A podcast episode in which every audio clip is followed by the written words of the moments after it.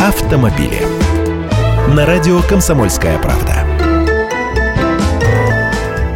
Здравствуйте, я Андрей Гречаник. С 1 июля пьяных водителей будут сажать на два года. Если водитель повторно попался пьяным за рулем или повторно отказался от медосвидетельствования, то он уже не правонарушитель, а преступник, и ему светит уголовное наказание. Повторно значит в течение одного года после того, как ему вернули права после предыдущего случая лишения водительского удостоверения за пьяное вождение.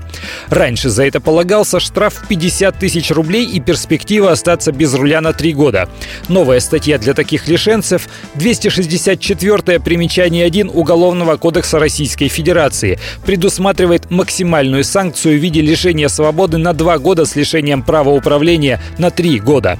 Причем посадить могут сразу, едва высадив из-за руля. Если водитель попался инспектору пьяным, то он отстраняется от управления. При наличии компьютера полицейский уже на месте может выяснить, является ли это нарушение у водителя повторным. Если так, то водителя задержат и передадут полицейским из местного отделения, объясняет Александр Быков, замначальника управления ДПС МВД России.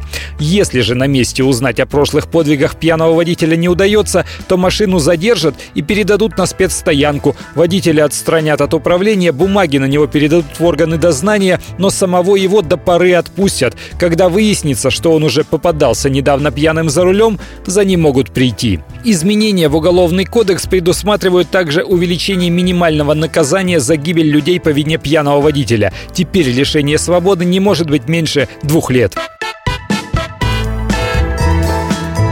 Автомобили.